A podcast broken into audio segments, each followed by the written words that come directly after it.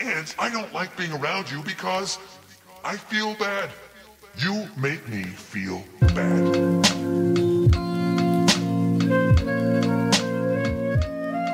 Bienvenidos una vez más al quinto episodio de Máscaras. El día de hoy hablaremos de un personaje bastante moderno, pero que se ha vuelto muy popular. Tal vez lo reconozcas por su voz. A poem, original, obviously. It's called The View from Halfway Down. El episodio de hoy, si no lo reconociste, vamos a hablar de Bojack Horseman, de la serie de Netflix animada con el mismo nombre, Bojack Horseman.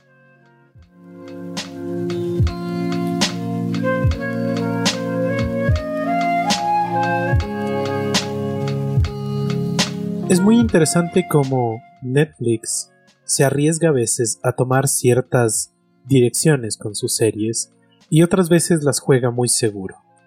Bojack Horseman realmente es una de las series, yo diría, más visitadas en el último tiempo, porque realmente te propone algo distinto. Si bien estamos hablando de una serie de animación, es una animación para mayores de edad por los temas que se topa y las cosas que suceden dentro de ella. Vamos a hablar un poco sobre la serie para poder entender al personaje que se desarrolla dentro de ella. La serie básicamente es un comentario, es una comedia y al mismo tiempo un drama, en donde vamos a revisar la vida de Bojack Horseman, que dentro del mundo donde se plantea que él existe, es una estrella de TV de los 90 que no ha hecho nada más que su serie, no es, es un actor desempleado básicamente que vive simplemente de las regalías de una serie muy famosa. Este es un comentario directo hacia Hollywood y hacia cómo funciona el mundo del espectáculo dentro de este gran escenario en donde se producen la mayor cantidad de películas y de series hoy por hoy. A pesar de que va perdiendo eso un poco de peso por las distintas industrias que nacen alrededor del mundo, Hollywood siempre tendrá una corona por haber sido el primero, ¿no? Tenemos este actor que fue famoso, que obtuvo muchísimo dinero y mucho reconocimiento por una serie de comedia que entra en la nostalgia de la gente, pero que cada vez se vuelve menos reconocible, ¿no? Las nuevas generaciones no saben quién es, no ha participado de otras cosas, realmente no ha hecho nada de su nombre, pero eso no le quita su fama, eso no le quita su dinero, y justo desde ahí va a desarrollarse un poco mejor la serie desde un personaje que no sabe quién es, desde un personaje que no sabe qué hacer con su vida, que nunca tuvo un proceso de madurez de ningún tipo por los distintos traumas que puede tener la persona y nunca pudo salir de ese estereotipo de el actor famoso de los 90, nunca pudo hacer una película que lo impulse más allá, nunca tuvo la oportunidad de hacer algo más, lo cual también lo deja a él estancado, ¿no? Una persona que es famosa y que llega a, su tope, por así decirlo, cuando tiene apenas sus 20 años, sus 30 años, y que a lo largo del tiempo simplemente ha ido envejeciendo, pero no por eso madurando. Yo creo que ahí está el valor más grande que se encuentra dentro de la serie, el mismo hecho de que sea un comentario, una sátira del mundo del espectáculo, le da un valor increíble porque esto es una realidad para muchos esto es una realidad para ciertos actores, para ciertas actrices, quienes son colocados dentro de pequeños sobres y nunca logran salir de él.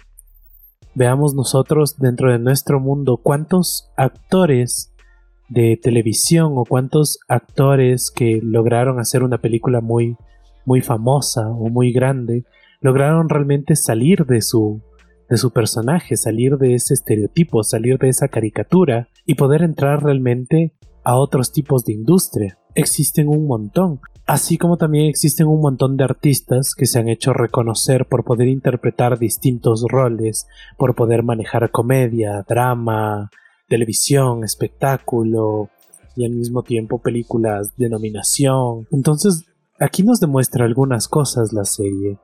Nos va planteando primero la competencia que existe dentro de la industria del entretenimiento como tal, el hecho de que es una industria en donde todo mundo está al acecho y todo mundo son presas, sea de una cadena que te logra enganchar y te va a exprimir hasta lo más último de tu alma o simplemente eres carnada, eres comida para el resto. La industria hollywoodense realmente se ha destacado por convertirse en un escenario casi darwinista, en donde el más fuerte sobrevive.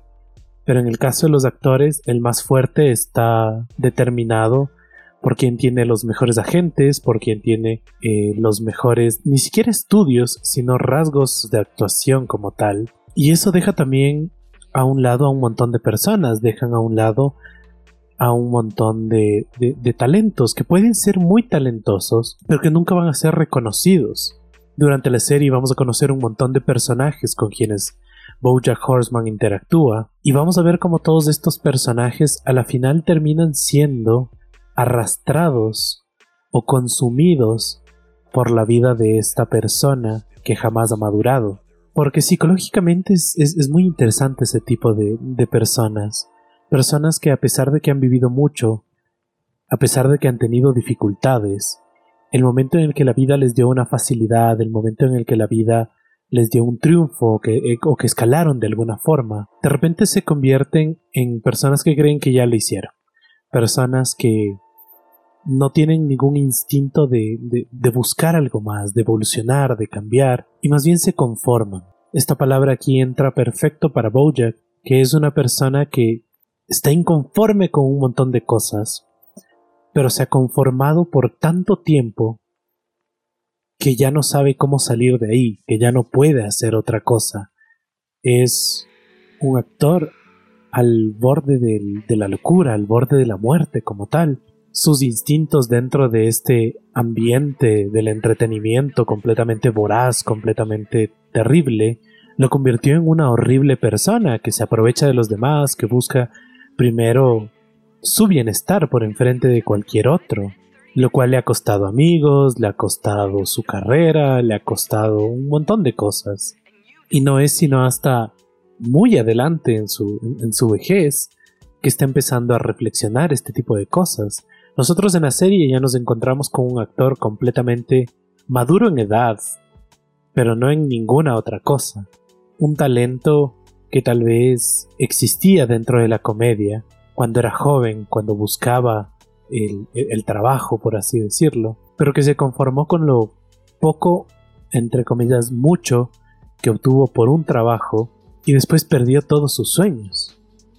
Obviamente vamos a ver a lo largo de la serie todas las cosas que le sucedieron para perder estos sueños, para dejar de animarse, para dejar de pensar como, como un ser humano y empezar a enfocarse en simplemente sobrevivir. Se habla mucho de esto hoy en día y me parece que es un discurso que merece ser topado, que merece ser hablado. Hoy por hoy, ¿cuántas personas no prefieren sobrevivir a vivir? Y yo sé que esto puede estar sonando muy a, todo ese nuevo coaching que aparece y que todo lo demás, pero realmente, ¿qué es vivir? Desde el planteamiento de la serie sucede algo muy interesante, y es que Bojack es una persona que no sabe convivir con los demás, no sabe convivir consigo mismo, y siempre utiliza una ruta de escape para poder hacer esto. Las rutas de escape normalmente van a ser el alcohol, van a ser las drogas, van a ser las fiestas, que obviamente como una persona con mucho dinero que vive en medio de Hollywood, esas tres cosas son muy conseguibles por parte de Bojack. Pero en realidad eso solo está tapando esa, esa grieta, ¿no?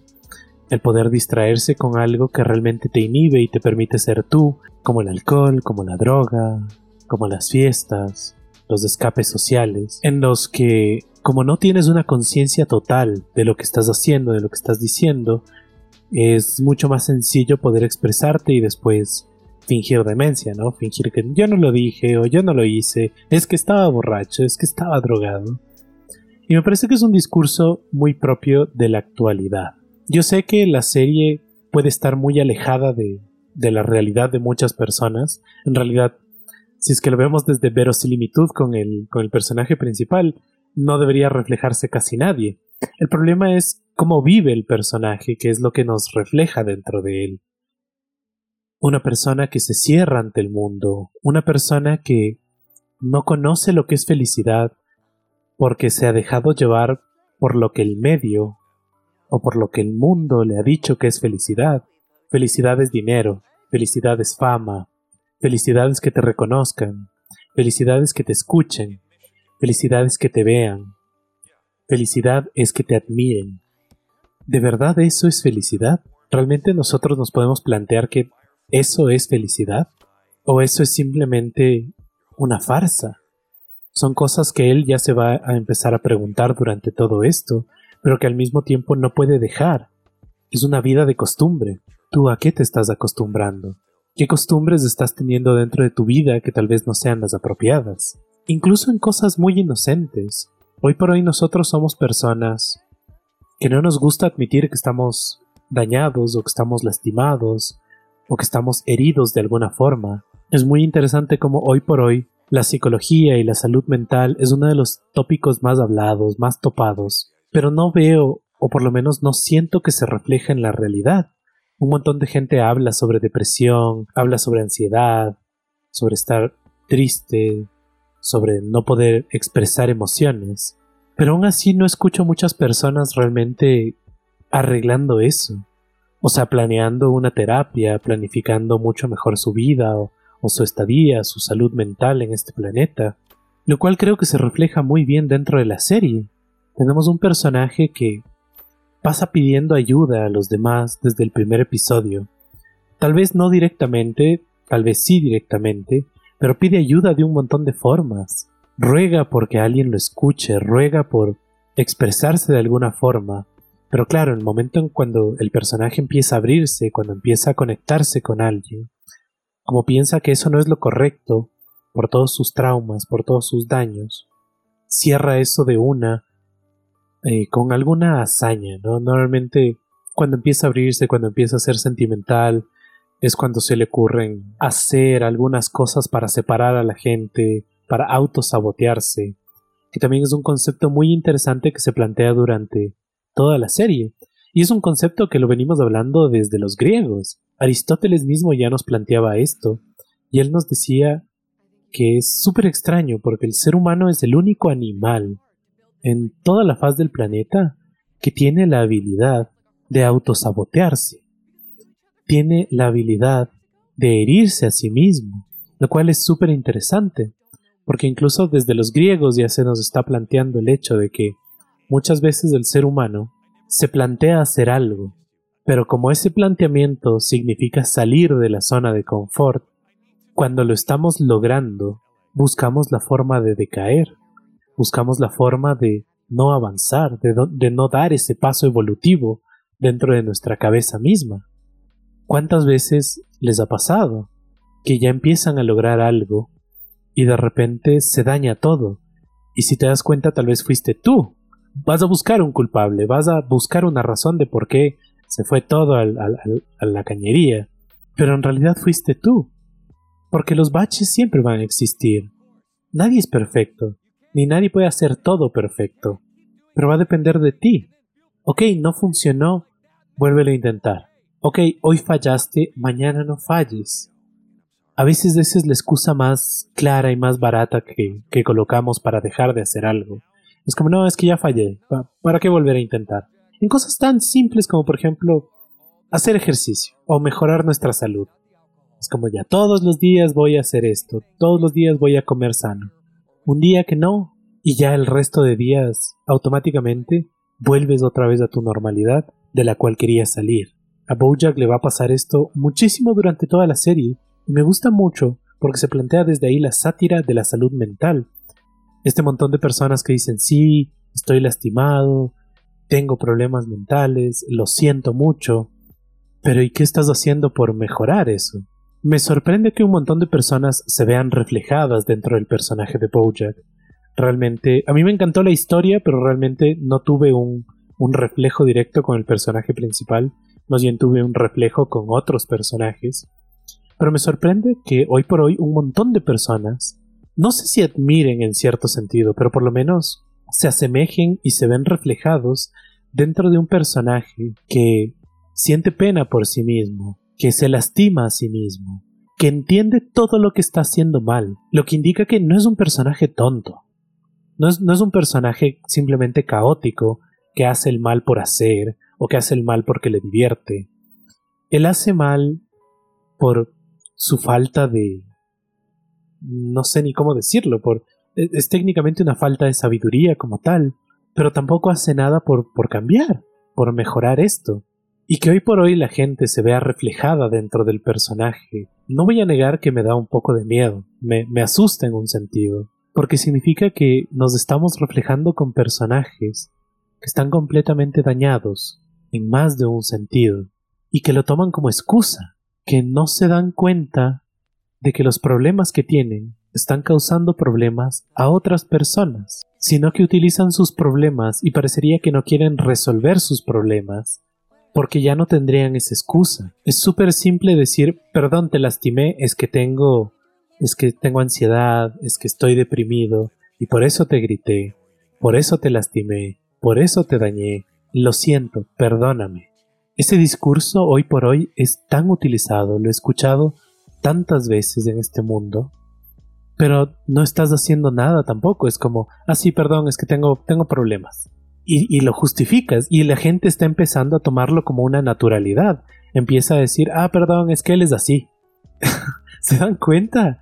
Es, estamos normalizando la enfermedad mental.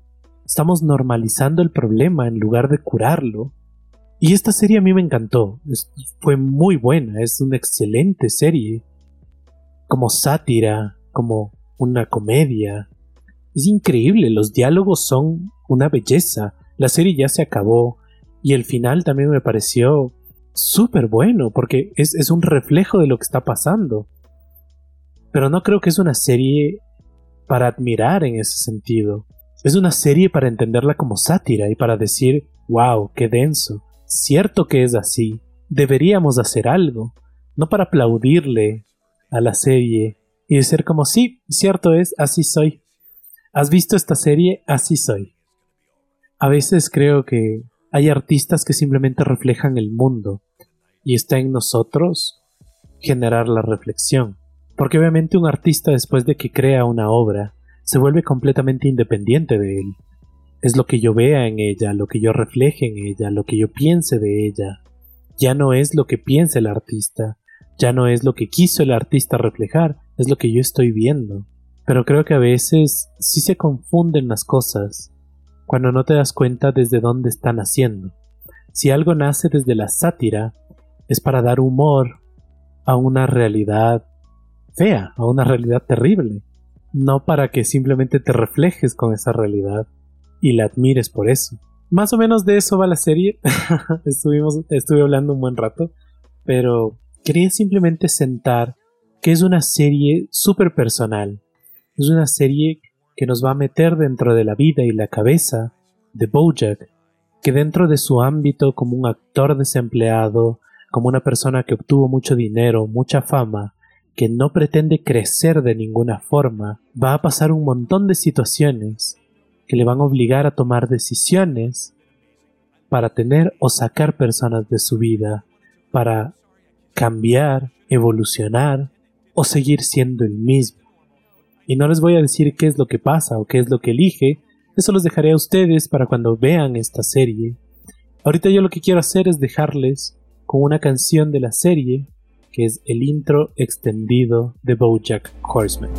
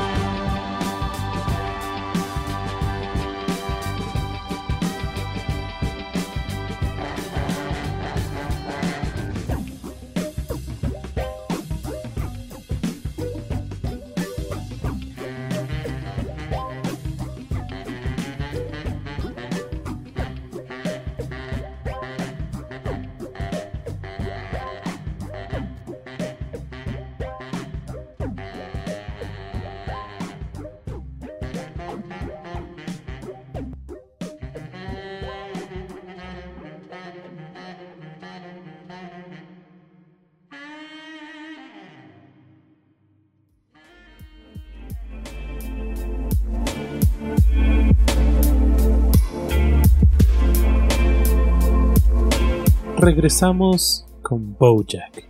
Planteemos ahora el personaje como tal, ¿no? Normalmente ustedes, si es que ya me han escuchado, planteamos primero los tres aspectos principales de un personaje, que son eh, su parte física, su parte mental, su parte social, y después vemos sus estadísticas en cuanto a cómo está desarrollada su fuerza, su destreza, su constitución, su inteligencia, su sabiduría y su carisma, que son los aspectos más amplios dentro de un personaje.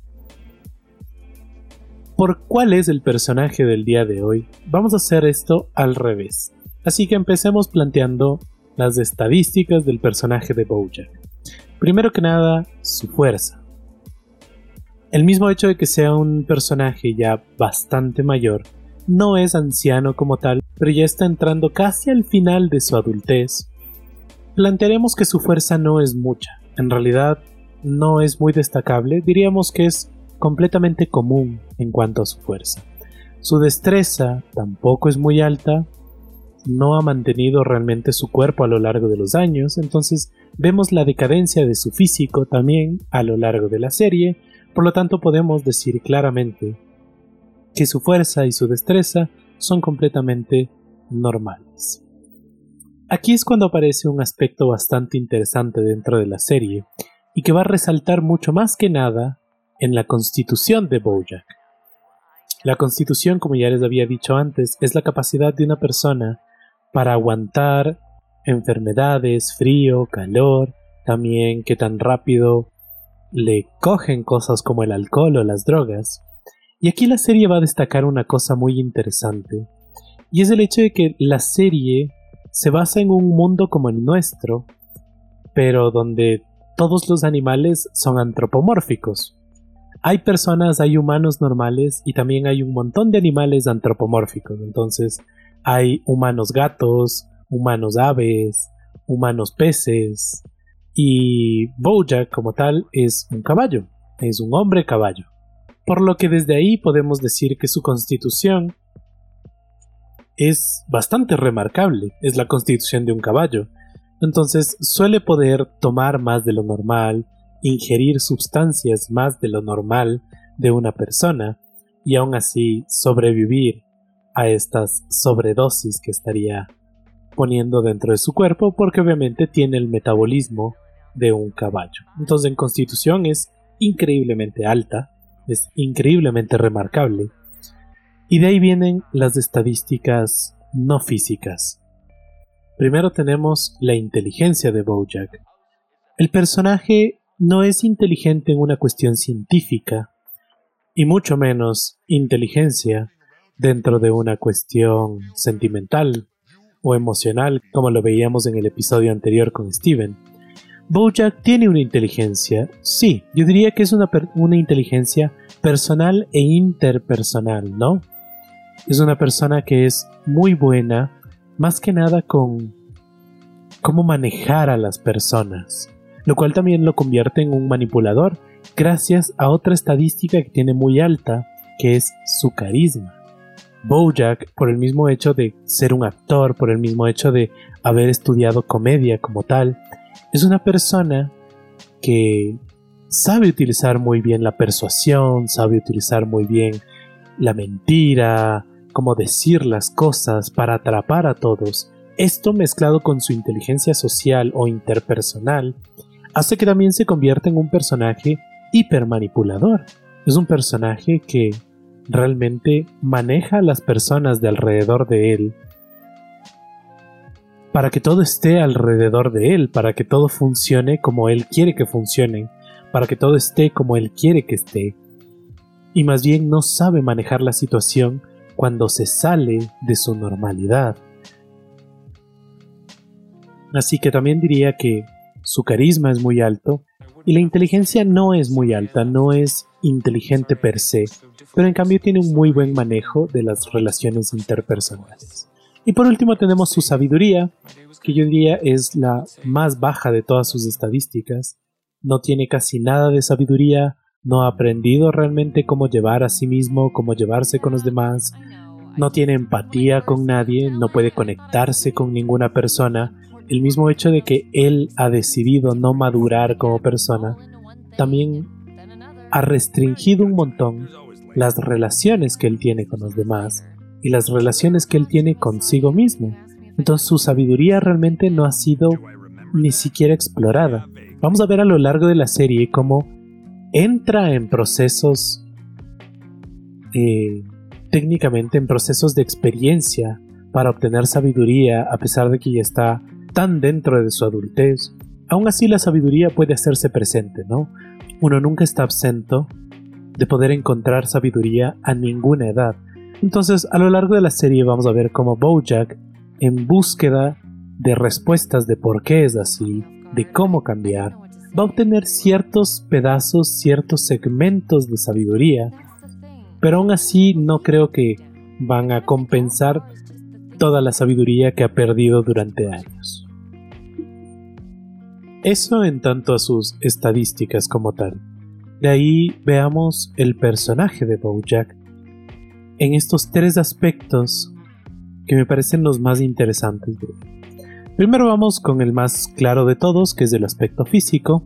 Como ya les he dicho dentro de la serie, hay esta convivencia entre humanos normales, tal y cual como los conocemos, y estos humanos animales, ¿no? Estos animales antropomórficos. Bojack entonces destaca en su físico por ser un hombre caballo. Entonces tiene como la cabeza de un caballo, pero el cuerpo de un humano normal.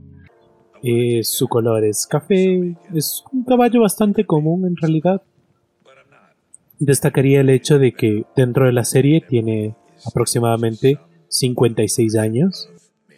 Eh, a pesar que dentro de la serie vamos a ver cómo transcurren ciertos años, entonces ahí tendrían que prestar un poco más de atención, pero es el cuerpo básicamente de un adulto de 56 años que no se ha mantenido de lo mejor, tampoco de lo peor, no es ni flaquito ni gordo, es como súper intermedio, es una persona bastante común, solo que con cabeza de caballo.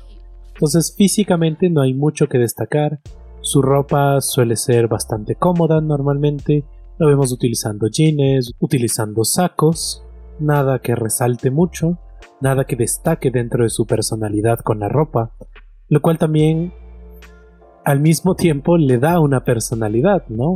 Su ropa es súper plana y su personalidad como tal también es así, un poco plano, no hay realmente mucho que quiera mostrar.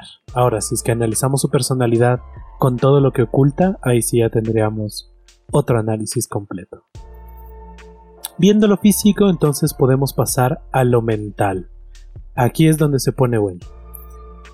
Bojack, dentro de las características mentales que tiene, es un personaje que ha sufrido desde niño, tuvo unos padres que básicamente lo maltrataron en varias instancias, principalmente de una forma psicológica, convirtiéndolo en un niño que creyó que nunca iba a ser suficiente para algo, porque nunca fue suficiente para sus padres. Incluso tenemos varios episodios a lo largo de la serie que van a ser un reflejo directo justo de esto que les estoy hablando, de su relación con su madre y su relación con su padre como tal.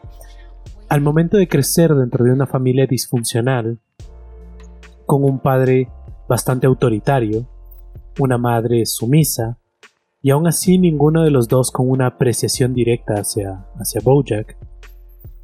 Vamos a crecer con un niño que se cierra automáticamente hacia el mundo en sus cuestiones sentimentales.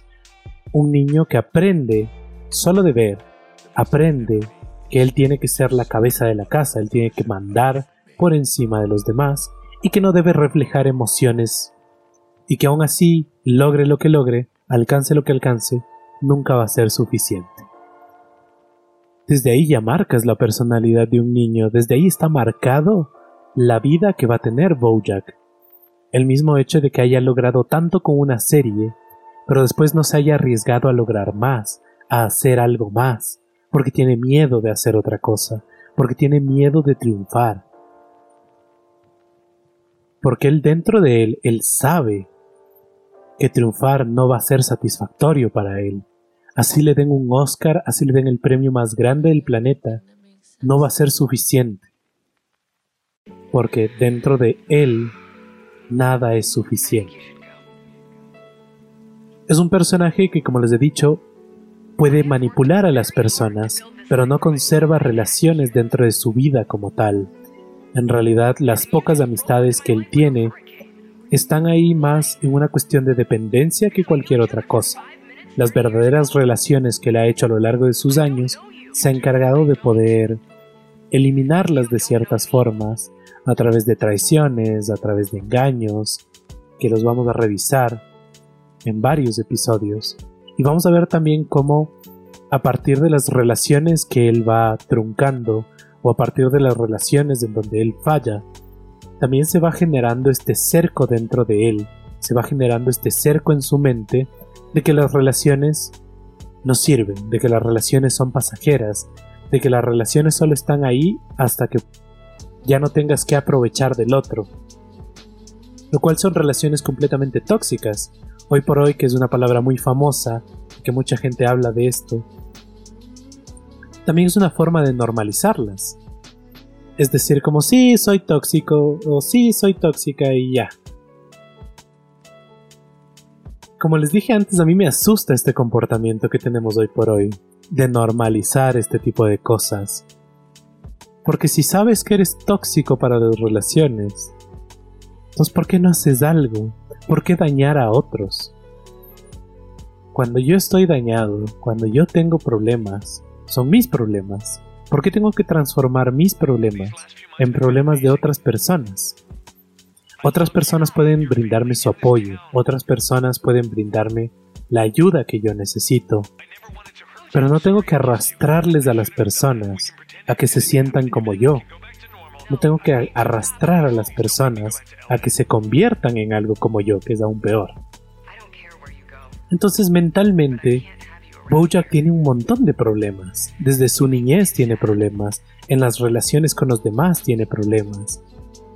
Y punta del iceberg, todo esto está encerrado en una vida de ciclos viciosos, porque al final Bojack no está utilizando las drogas de una forma recreativa, no las está utilizando para, para divertirse, no las está utilizando para, no sé, cualquier otro fin, las está utilizando simplemente como un medio de escapar de la realidad, como un medio para decir, bueno, no quiero estar aquí, no quiero pensar en eso, no, no necesito pensar en eso.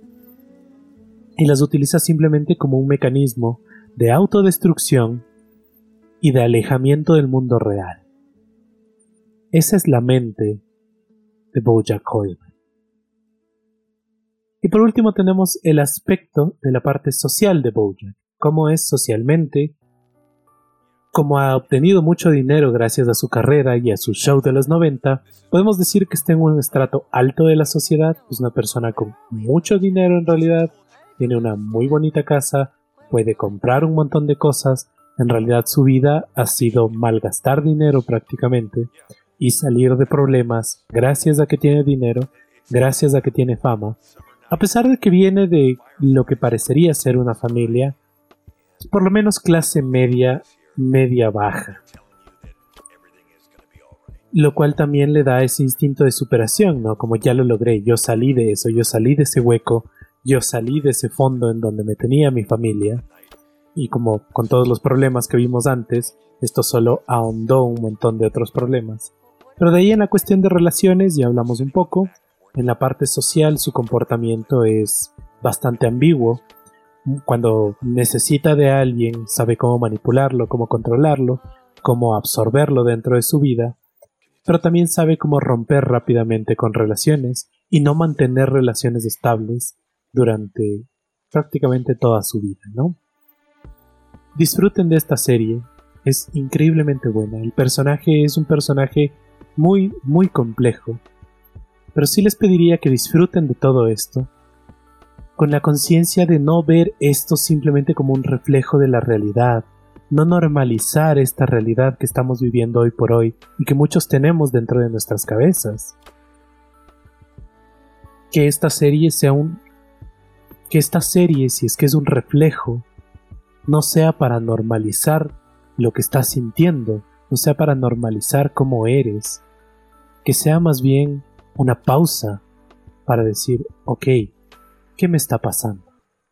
¿Cómo soy yo? ¿Qué acciones, que tal vez no son buenas, he normalizado en mi vida? ¿Le estoy haciendo daño a otras personas con mis acciones? ¿Realmente eso es vivir feliz? ¿Haciendo miserable a los demás? ¿O poniendo triste a otra persona? Esta semana les voy a invitar a que se pongan la máscara de Bojack. Obvio que sí. Quiero que utilicen esa máscara para que vean cómo funciona ahorita la realidad, para que veas tus problemas, para que veas los problemas de los demás y dejes de verlos como normal y empieces a atenderlos como se merecen, a buscar un oído que te escuche, a buscar un profesional que te ayude. Así que sí, utilizaremos esta máscara como un símbolo de salud mental y espero con eso de salud en el mundo. Porque para cambiar el mundo hay que empezar cambiando nuestras cabezas. Les dejo ahorita con otra canción y regresamos a nuestro segmento de creación colectiva.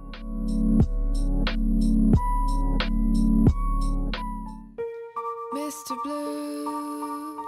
I told you that I love you, please believe me. Mr. Blue, I have to go now, darling, don't be angry. Know that you're tired, know that you're sore and sick and sad for some Come.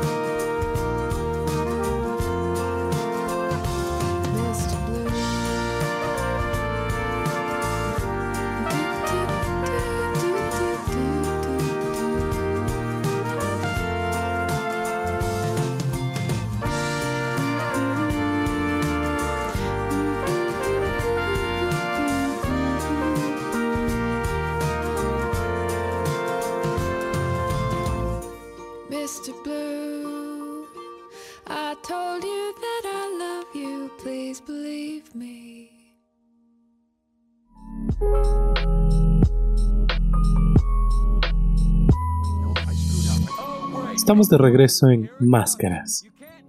Ahorita llega nuestro segmento de narrativa colectiva. Durante esta semana les estuve haciendo preguntas en Instagram, en Facebook. Recuerden seguirme para poder participar de este espacio colectivo, ¿no? Me pueden encontrar en Facebook como Máscaras Radio Show. Síganme en mis redes y estaremos en contacto. También recuerden darme más personajes porque ya se me están acabando. más personajes para poder analizar. Recuerden que yo hago los personajes que ustedes me pidan. Tengo una pequeña lista, pero me encantaría alargarla aún más.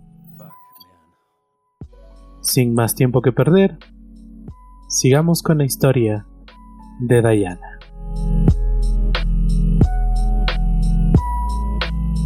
Diana sintió como Alberto se levantaba de al lado de ella. Abrió sus ojos, se sentía muy mal. Sentía como sus fosas nasales estaban completamente tapadas y sus articulaciones dolían, incluso para intentar levantarse. El frío de la noche ha sido despiadado con ella. Alberto la regresa a ver. Se ve pálido. Se ve triste. La queda viendo un rato y se pone completamente de pie. Diana se levanta inmediatamente y le queda viendo a Alberto. Parecería que no la ve. Alberto queda viendo a Diana y le dice, Lo siento, tengo que regresar a un lugar. Lo mejor sería que te quedes aquí. Diana lo ve consternada. Alberto nunca habla así con ella. Le queda viendo. Se da cuenta de que su mirada parecería traspasarla. Es como que la ve, pero como si no estuviera ahí. Una mirada muy extraña. Alberto, ¿qué te pasó? Alberto, ¿dónde estuviste? ¿Por qué estabas al filo de una quebrada? Alberto le queda viendo a Diana. Se coloca su chompa y empieza a caminar. Diana toma toma a Alberto de la mano y jala su brazo y le exige que le diga en dónde estuvo o qué es lo que pasó. Alberto hace caso omiso, suelta el brazo de Diana y sigue caminando. Diana no sabe qué pasa, qué pasó, por qué Alberto está tan distinto. Parece un fantasma, con- tan, tan pálido. Diana está muy preocupada por Alberto.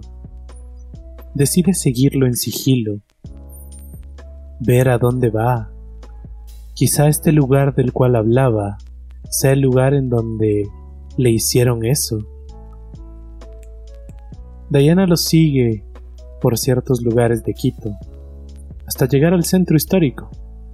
Otra vez el centro. Parece que está regresando a la casa de la fiesta. Alberto empieza a bajar por la ronda y curva hacia la Plaza 24. En una de las casas, empieza a golpear la puerta. Luego de un momento, dos personas abren la puerta y permiten el acceso a Alberto. Diana queda viendo el lugar. Parece una casa normal. Cierran la puerta y Diana se acerca. Revisa la cerradura, revisa la casa y se sienta a un lado de la puerta. Tapada con su chompa para que no vean su rostro, espera a que Alberto salga. Cada vez Diana se siente peor. Empieza a sentir que tiene tal vez un poco de fiebre, tiene mucha sed, le falta el aire, sus fosas nasales están completamente tapadas. Parece que va a enfermar. En medio de la noche, Diana se despierta al escuchar la puerta y ve que cuatro personas más entran a la casa. Personas muy bien vestidas, personas muy elegantes, incluso parecerían extranjeros. Uno de ellos le queda viendo a Diana y le lanza un par de monedas.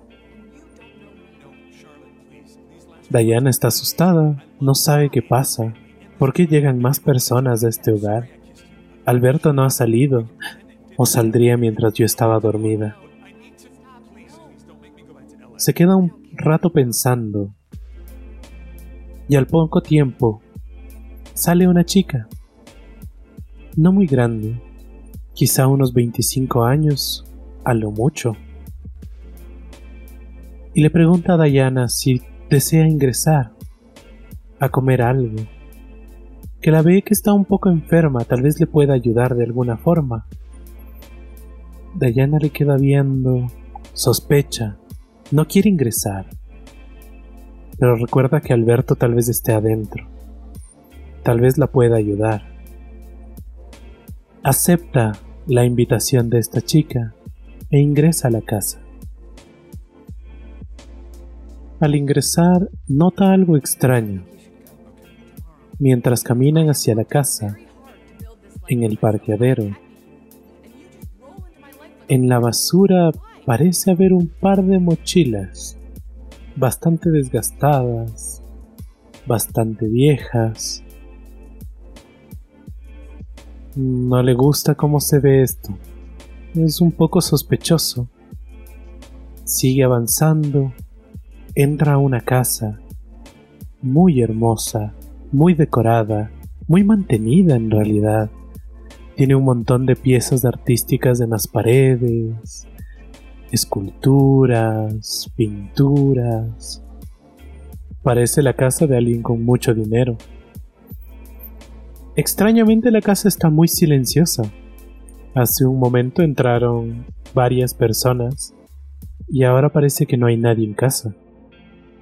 La chica lleva a Diana hasta una habitación, en donde le dice que se ponga cómoda, que no se preocupe por nada, que hoy descanse y que le traerá unas cuantas medicinas para que mejore su resfriado.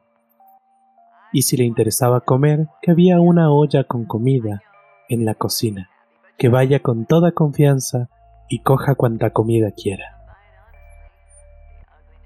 La chica salió del cuarto de Diana Diana se acostó en la cama un rato, hasta asegurarse de que se haya ido, y se levantó inmediatamente.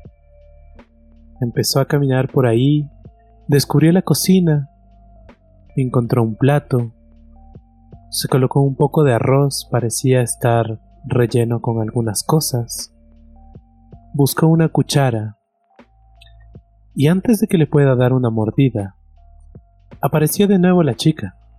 No la había escuchado, no escuchó ningún paso, y de repente estaba ahí en la cocina. Le dio un par de frascos, le dio unas pastillas en la mano, y le dijo que se las tome antes de ir a dormir, que sería lo mejor para ella. Que coma tranquila, que ella está atendiendo a sus invitados, y que podía quedarse Diana en la primera planta de la casa. Diana le agradeció y esperó a que se fuera para comer. Empezó a dar pequeñas mordidas al arroz. Parecía estar bien. Parecía ser seguro. Siguió comiendo un poco, pero por el temor que tenía dentro de ella, pausó la comida y se dirigió a su habitación. Guardó las pastillas en su bolsillo y decidió ir a buscar a Alberto. Caminó por la casa hasta encontrar unas gradas y vio que las escaleras se dirigían tanto para arriba como para abajo. Pensó por un momento y decidió primero investigar la planta de arriba.